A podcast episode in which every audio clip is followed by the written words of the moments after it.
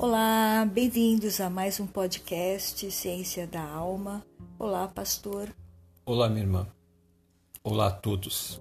Hoje nós vamos ler o Evangelho de João, capítulo 4, dos versos 1 a 30, uma história emocionante. Então, o pastor vai ler. Os fariseus ouviram falar que Jesus estava fazendo e batizando mais discípulos do que João, embora não fosse Jesus quem batizasse, mas os seus discípulos. Quando o Senhor ficou sabendo disso, saiu da Judéia e voltou uma vez mais à Galiléia. Era-lhe necessário passar por Samaria.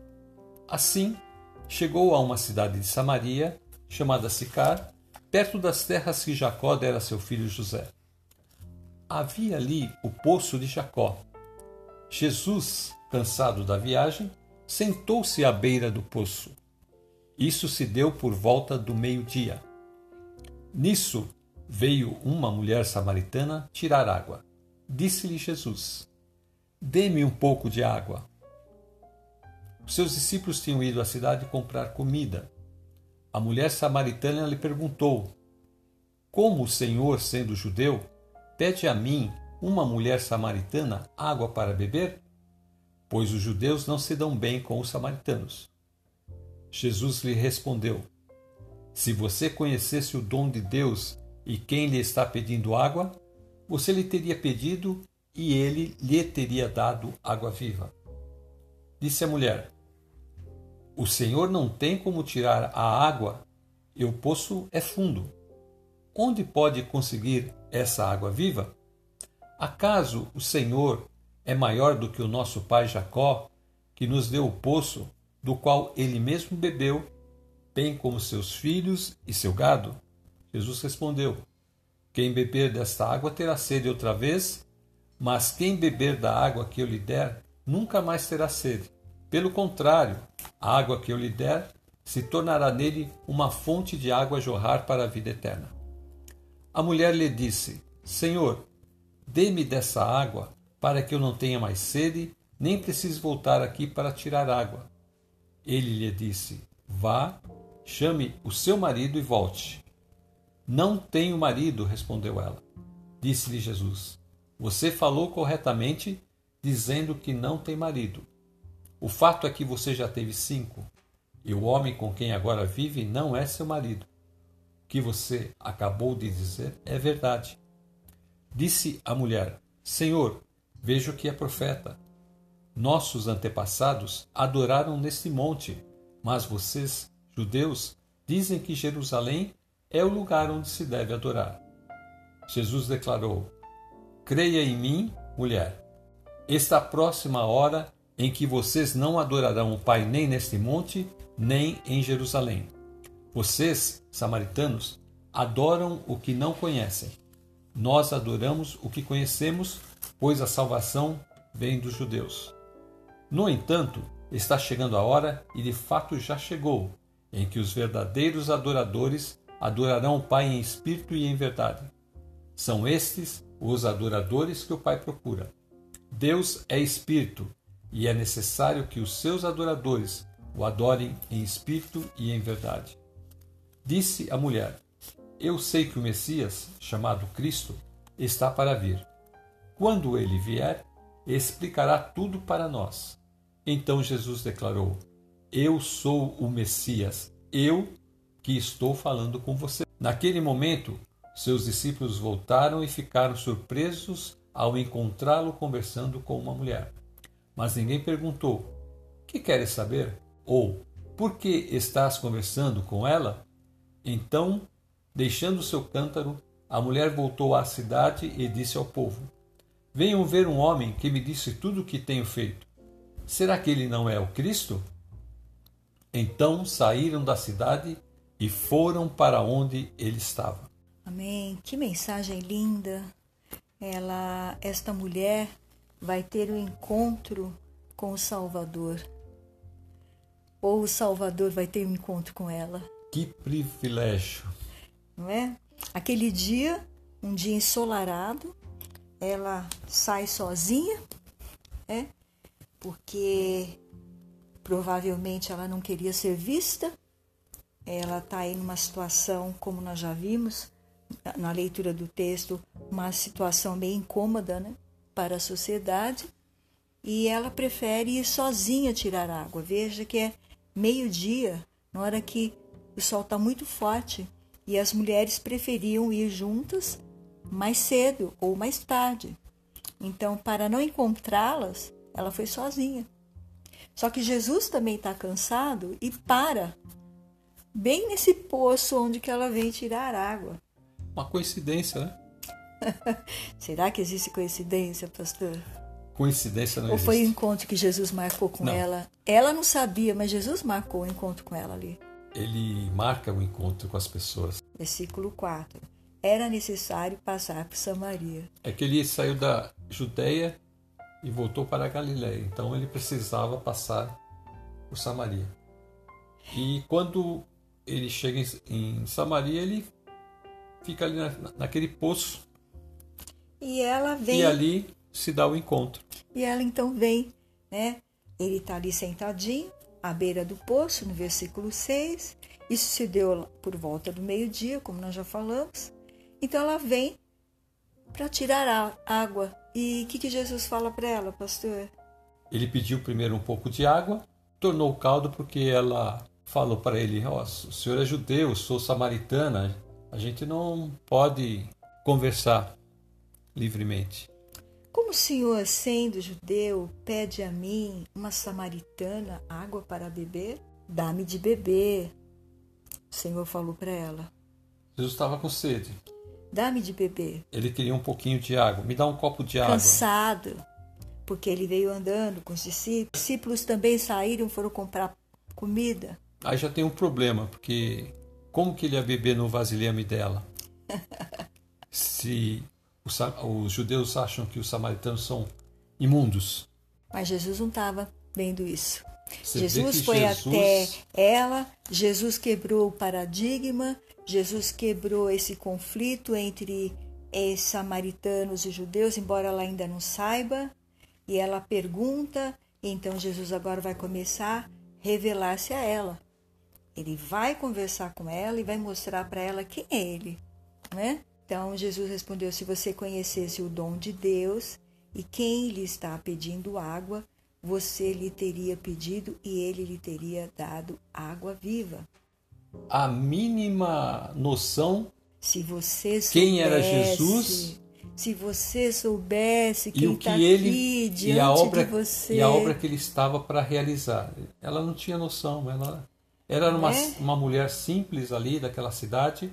Apesar disso, ela vai demonstrar no- durante o texto conhecimento sobre as escrituras. Veja como Jesus responde, pastor. Se você conhecesse o dom de Deus e quem lhe está pedindo água, você lhe teria pedido e ele lhe daria água viva. Jesus responde para ela. Aí ela então vai perguntar: O Senhor não tem com que tirar a água e o poço é fundo? Onde conseguir essa água viva? Ela está caindo naquele mesmo problema do pão. Aí, Jesus está falando de, de coisas espirituais e ela não conseguiu ainda entender aquilo que Jesus está querendo dizer a ela. Que água viva é essa? Jesus revela a ela a primeira pessoa que ele é a água viva. Porque ela foi a primeira a saber disso. Depois o Senhor vai usar esta mesma palavra quando ele está ali na festa, no último dia da festa, no, no versículo capítulo 7 de São João, versículo 37, 39 a 39, Jesus diz assim: No último dia, o grande dia da festa, levantou-se Jesus e exclamou: Se alguém tem sede, venha a mim e beba. Quem crer em mim, como diz as Escrituras, do seu interior fluirão rios de água viva. Ele disse isso com respeito ao Espírito que havia de receber os que nele crescem, pois o Espírito até aquele momento não fora dado, porque Jesus não havia sido ainda glorificado. Então ele vai revelar para ela de primeira mão que ele é a água viva. E Jesus tem essa. No ensino de Jesus, no, no, na conversa que Jesus faz, ele sempre procura usar os elementos que estão ali para fazer o seu ensino. Você vê que ele, naquele outro episódio, ele falou sobre o pão. Aqui ele usa também a, mesma coisa, a água, o poço, ele usa essa, a, o termo água viva. Só que ela não entende, porque ainda né, no, os olhos dela está só no mundo material, como daqueles que você falou do pão. Eles queriam só o pão como alimento. E ela está pensando de, da água também como alimento, né? E o Senhor então fala para ela, no versículo 12 ela fala: Acaso o Senhor é maior que o nosso pai Jacó, que nos deu o poço do qual ele mesmo bebeu, bem como seus filhos e seu gado? Jesus respondeu: Quem beber desta água terá sede outra vez. Mas quem beber da água que eu lhe der, nunca mais terá sede. Pelo contrário, a água que eu lhe der se tornará nele uma fonte de água a jorrar para a vida eterna. Então, quer dizer, ele está revelando algo de primeira mão para ela. É, ela é a primeira a receber este conhecimento. Ele falou o dom de Deus. Aí já começa a falar de água viva. É, o dom de Deus, o presente que Deus mandou ao mundo, que é Ele. Aí né? agora ele está falando sobre que essa água vai jorrar para a vida eterna. A gente já introduziu a frase vida eterna. Essa, essas duas palavras. Uhum. Quer dizer, essa água sempre está né, brotando e brotando e brotando cada vez mais. Ela não se acaba. E a pessoa não tem sede. Quer dizer, a água que Deus dá, o espírito que vem de Deus, que é vida, ele não permite que a pessoa tenha sede. A sua alma fica sedenta, desesperada, morta, como a alma dessa mulher estava, sedenta, morta, não é? Jesus vai revelar isso. Então, como ela disse: Senhor, dê-me dessa água para que eu não tenha mais sede, nem precise voltar aqui para tirar água. Ela ainda não tinha entendido nada. Então, o que, que o Senhor disse? Aí ele fala uma coisa inesperada, né? Fala uma coisa: vá, chame o seu marido e volte. Por que, que ele não entendi por que, que ele falou para ela chamar o marido, mas ele tinha um motivo para isso. E ela então responde: Não tenho marido, respondeu ela. Você falou corretamente, dizendo que não tem marido. Hum. O fato é que você já teve cinco e o homem com quem agora vive não é seu marido. O que você acabou de dizer é verdade. Aí Jesus usa o seu dom, a onisciência, né? O seu, o seu atributo de Deus, a sua divindade, para revelar o que está dentro dela, como que é a vida dela. Né? Ela já teve cinco maridos e o que agora tem não é dela. É, Por Jesus... isso que o Senhor falou: vá chamar o seu marido. Jesus, ele. é lógico, ele não conhecia essa mulher, então ele. Esse conhecimento tem que vir da sua divindade. Da sua divindade. Da sua onisciência. Mas o que ele quer aí não é atacá-la. Não. Ele quer fazer uma forma de poder abrir o coração dela para que ela possa entender o que Jesus, aonde Jesus quer chegar. Tanto é que Jesus falou: que você acabou de dizer é verdade. Você está falando a verdade, que você não tem mais. O que está agora com ela é um amante. Mas veja então o que ela diz: Senhor, vejo que é profeta. Porque a palavra que Jesus falou ali tocou nela. Revelou algo que somente um homem de Deus poderia saber. Porque ela falou: Veja que o Senhor é profeta.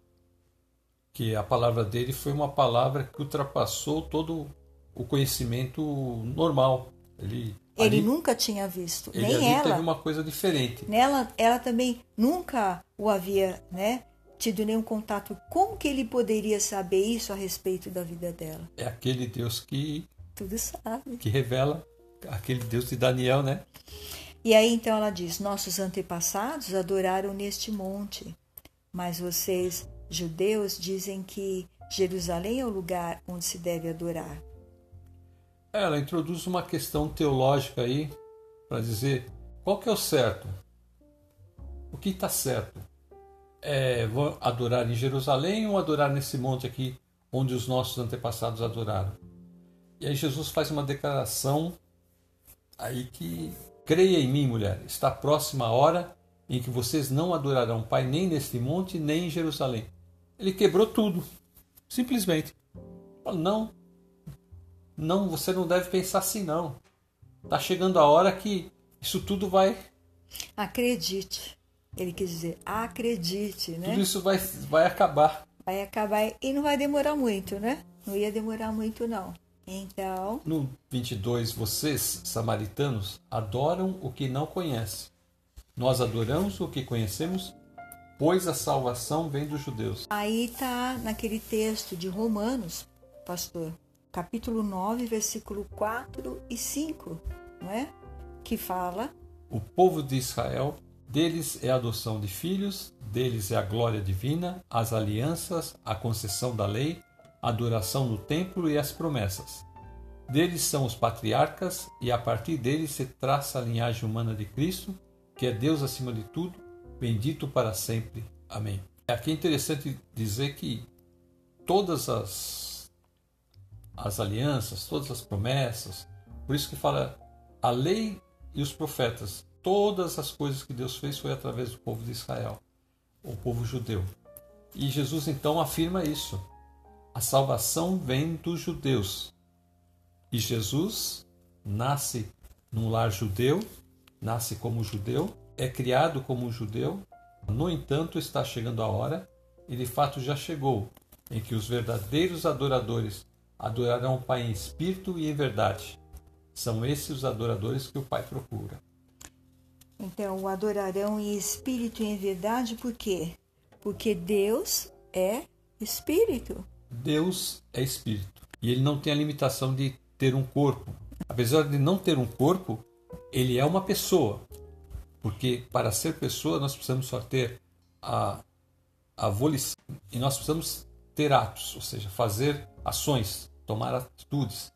Então ele é um espírito, não tem um corpo, mas é uma pessoa. E então ele pode agora, ele pode estar em qualquer lugar, qualquer momento. Isso aí não seria problema para Deus. E são estes os adoradores que o Pai procura.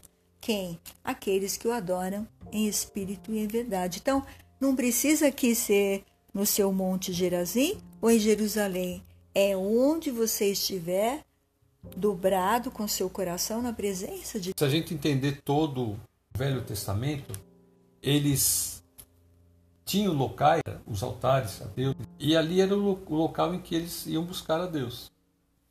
Aqui Jesus já está começando a dar uma ideia seguinte: não vai ter mais nada disso. Acabou tudo isso. Quando o véu do templo se rasgar lá, lá no meio, todos nós, aonde estivermos, podemos buscar a Deus. E aí ele vai falar: Deus é espírito e é necessário que os seus adoradores o adorem em espírito e em verdade. Ele reforça o que ele falou no versículo 23. No entanto, está chegando a hora, e a hora já chegou, em que os verdadeiros adoradores adorarão o Pai em espírito e em verdade. São estes os adoradores que o Pai procura. O Senhor fala para ela, né? E aí ele revela: Deus é espírito e é necessário que os seus adoradores o adorem em espírito e em verdade. No livro de Colossenses 1,15, vai falar que Jesus, aí, pastor. Ele é a imagem do Deus invisível, o primogênito de toda a criação. Então ela está diante do Deus invisível, que vai se revelar ali para ela. O Deus invisível se encarnou e se tornou visível. Exatamente, se tornou humano. Na forma humana, ele está ali falando com essa mulher, falando das coisas que ela faz, né? E que ela precisa dele, como todos nós. Que ela é uma pecadora, assim como nós, e ele está se chegando a ela ali. E aí, continua, pastor. Disse a mulher: Eu sei que o Messias, chamado Cristo, está para vir. Quando ele vier, explicará tudo para nós. E é isso que ele está fazendo, não é? Está explicando para ela. Ele começou a explicar todo o plano que Deus está fazendo através de Jesus. Então, veja só, né? Quando ela fala, eu sei que o Messias está para vir, ela já estava né, conhecendo, ela conhecia a palavra, ela estudava a palavra. E você vê por que, que Jesus chega até ela. Ela tem sede de Deus, não é? Então Jesus se revela a ela. Né, quando ela diz: quando ele vier, explicará tudo para nós. Né? Então dizer, ela estava esperando. Ela mostrou aqui que ela, que ela acreditava no Messias, que o Messias viria. Que o Messias viria e que ele ia explicar tudo, tirar ele, toda essa confusão. Ele iria explicar todas as coisas para, para as pessoas. Aí, e aí Jesus fala para ela, faz sou eu. a declaração. Sou eu, Messias, eu que estou falando com você. Eu estou te explicando tudo. Naquele momento, seus discípulos voltaram e ficaram surpresos, né? Ao vê-lo conversando com uma mulher. Mas ninguém perguntou o que quer saber ou por que está conversando com ela. Mas então, quando ela viu que os discípulos chegaram, e é interessante também, né, pastor, que aí nenhum discípulo está com ele quando ele se revela a esta mulher. Ele precisava ficar sozinho para mostrar para ela que ele era o Messias, né? que ele é esse que veio anunciar a verdade, né? E ela deixou o seu cântaro e voltou à cidade e disse ao povo: Venham ver o homem que me disse tudo o que tenho feito. Será que ele não é o Cristo? Então ela faz uma pergunta, ela revela para estes homens da cidade que ela tinha se encontrado com ele, que ele falou tudo o que tinha acontecido com ela, e ela põe a pergunta: será que ele não é o Cristo? Ele tinha se revelado, mas ela com esta pergunta, ela também suscita desejo nesses homens de irem atrás de Jesus. Porque se ela já chegasse lá com uma Olha, encontrei o profeta, ele falou tudo para mim, ele é o Cristo. Aí um retalha ela. Ela criou uma, uma expectativa, né? Então eles querem ver, querem saber quem que é essa pessoa. Eles querem saber. E aí no versículo 39, pastor? No 39, muitos samaritanos daquela cidade creram nele por causa do seguinte testemunho dado pela mulher. Ele me disse tudo o que tenho feito. Então ele causou um impacto tão grande nela que quando ela dá esse testemunho, eles acreditaram nela. Você vê que alguma coisa provocou uma mudança nela ali, né? Que quando ela falou, eu não sei se ela estava é, eufórica, alegre, nós não sabemos como ela estava. Bom, outra coisa que a gente pode perceber, um povo é, muito receptivo. Uhum. Era um a povo, mensagem. Um povo muito, provavelmente, que conhecia muito as escrituras, apesar deles só acreditarem no Pentateuco, que são os cinco primeiros livros da Bíblia.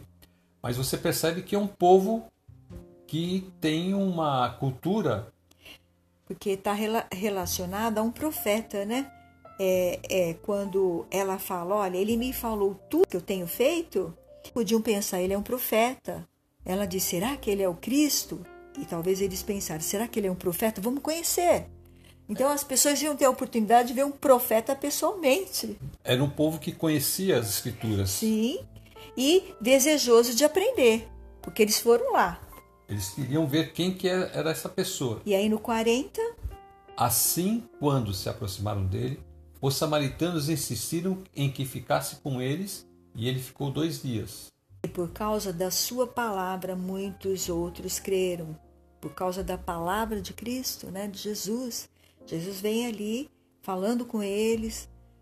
Pregando o reino de Deus, aquela pregação sem ninguém para interrompê-lo, ninguém para criticar, ninguém para condenar. É, em Samaria não tinha nenhum doutor da lei, nenhum fariseu, nenhum saduceu. Então ele se sentiu livre para ele falar, para ele colocar ali o processo, né?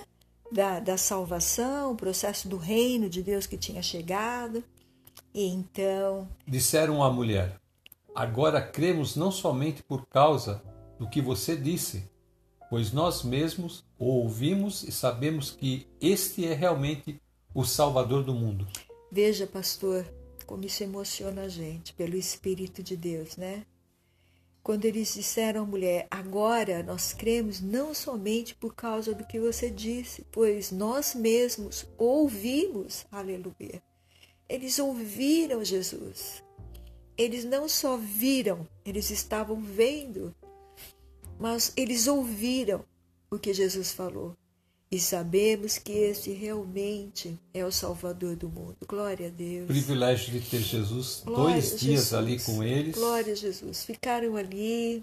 E esse aqui, esse, essa frase, o Salvador do mundo, É, Senhor. ela só aparece nesse versículo. Não aparece mais em lugar nenhum. O Senhor compartilhou com eles né, o segredo dele com ela, revelou que ele é água viva. Depois ele vai falar aqui nos capítulos mais adiante do, do Evangelho de São João, ele vai falar né, que ele é água viva, novamente ele vai falar. Mas aí ele veio matar a sede de uma mulher que estava né, perdida, que estava procurando né, ter algo para ela e não conseguia, porque ela queria, né? Uma família e ela não tinha, não tinha ninguém. Ela estava sozinha, desamparada, não podia nem chegar no poço para retirar água, porque as mulheres e as pessoas fugiriam dela ali, ou então iriam comentar.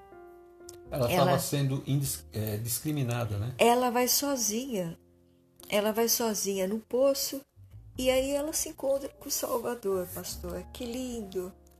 Este Salvador vem agora também e ele está passando aí pela sua casa, usando aqui o pastor, esta serva de Deus, passando pela sua casa. Ele quer te dar essa água da vida, ele quer que você tenha parte na vida eterna, não é, pastor?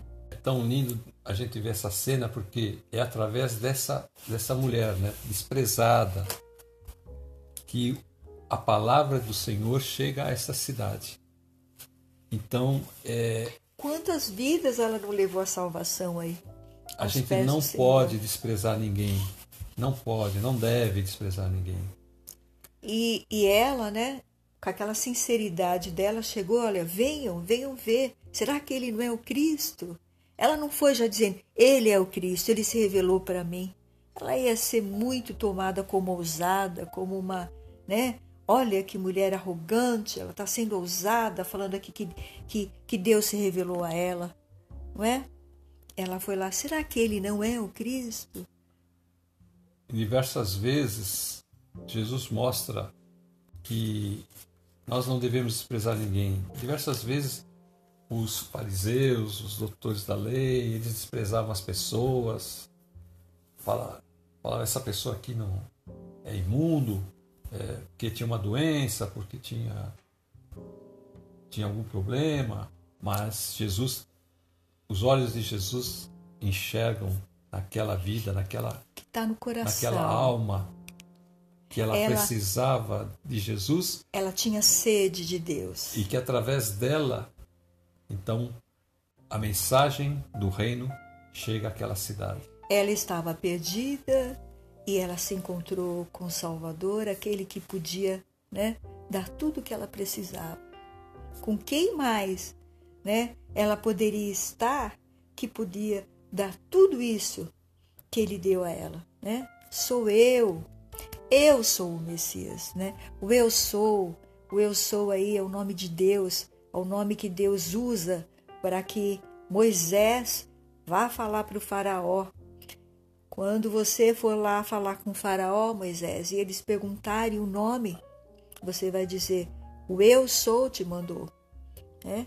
Então o eu sou está se revelando a ela. O eu sou. O eu sou chegou aqui nesse poço, né? cansado nesse corpo humano que Jesus está cansado, mas o seu poder sempre ativo, né? Sempre ativo, olhando atentamente, com todo cuidado, o que cada alma precisa. O que você precisa agora, o Senhor Jesus também está olhando, que o seu lar precisa, o seu filho. Ele está com o olhar bem atento, ele cuida de tudo. Mas você precisa ter o um encontro com ele, com Eu Sou o Messias. Tem que ouvir o que ele tem para dizer, né? Como aqueles de Samaria foram lá e pediram para ele: fica aqui, olha, fica aqui, fala, fala com a gente. Não vai embora, não. Não vai embora, fica aqui. Enquanto os dele estavam expulsando ele da cidade, não quiseram nem que Jesus ficasse lá pregando. É por isso que ele fala que o profeta na sua casa, na sua terra, não tem honra. estes daí queriam. E se Jesus tivesse ficado mais dias, quanto mais Jesus ficasse, mais ainda eles iriam estar ali ouvindo. Tanto é que depois essa cidade vai ser alcançada por Filipe, um dos apóstolos, né? Ele vai aí em Atos, Atos 8, 8, né, pastor?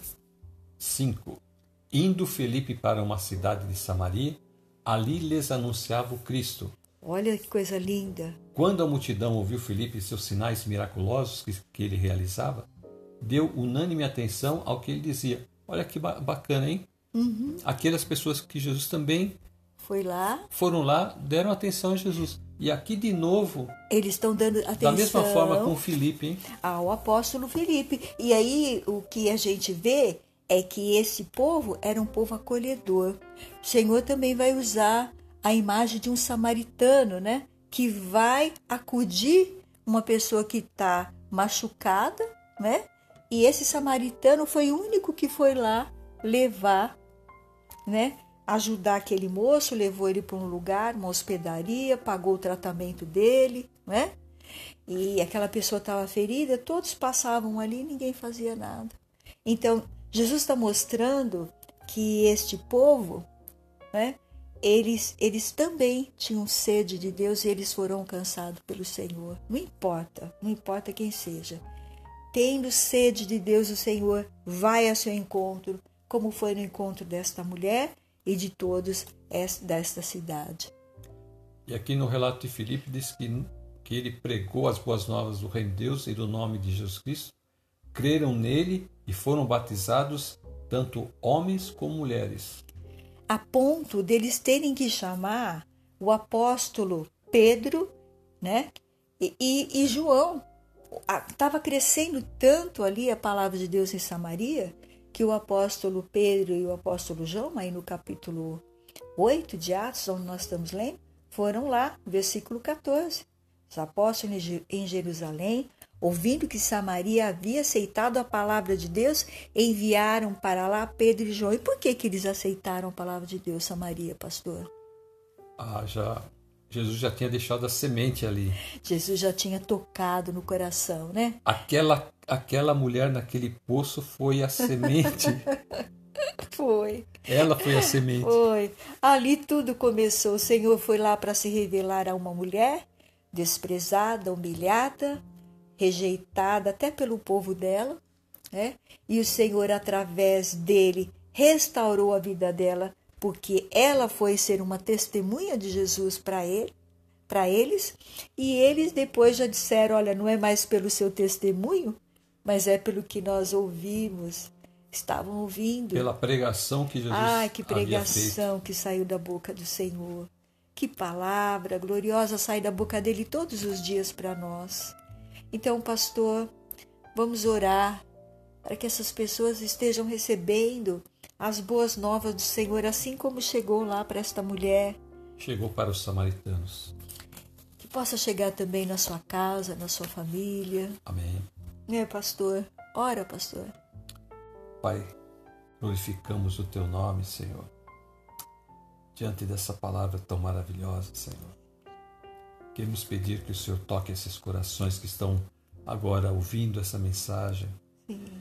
Que assim como, como os samaritanos fizeram, Senhor, abrindo seus corações à pregação de Jesus, Sim, que essas pessoas também possam abrir suas, seus corações para que Jesus possa fazer morada, para que Jesus possa Amém, lhes Jesus. dar a água viva, Amém, o dom de Deus, Sim, que possa abrir os seus corações para eles crerem em Jesus Cristo Sim, Jesus. e que possam também ser adoradores de Deus em espírito e em verdade. Amém, Jesus. Te agradecemos por todas as coisas, Pai, neste dia.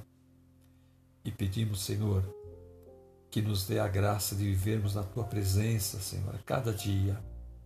Pedimos isso com a ajuda do teu Santo Espírito e em nome de Jesus Cristo, teu Filho. Amém. Amém. Eu quero me despedir dizendo: fiquem com Deus e até a próxima. Fiquem na paz de Jesus.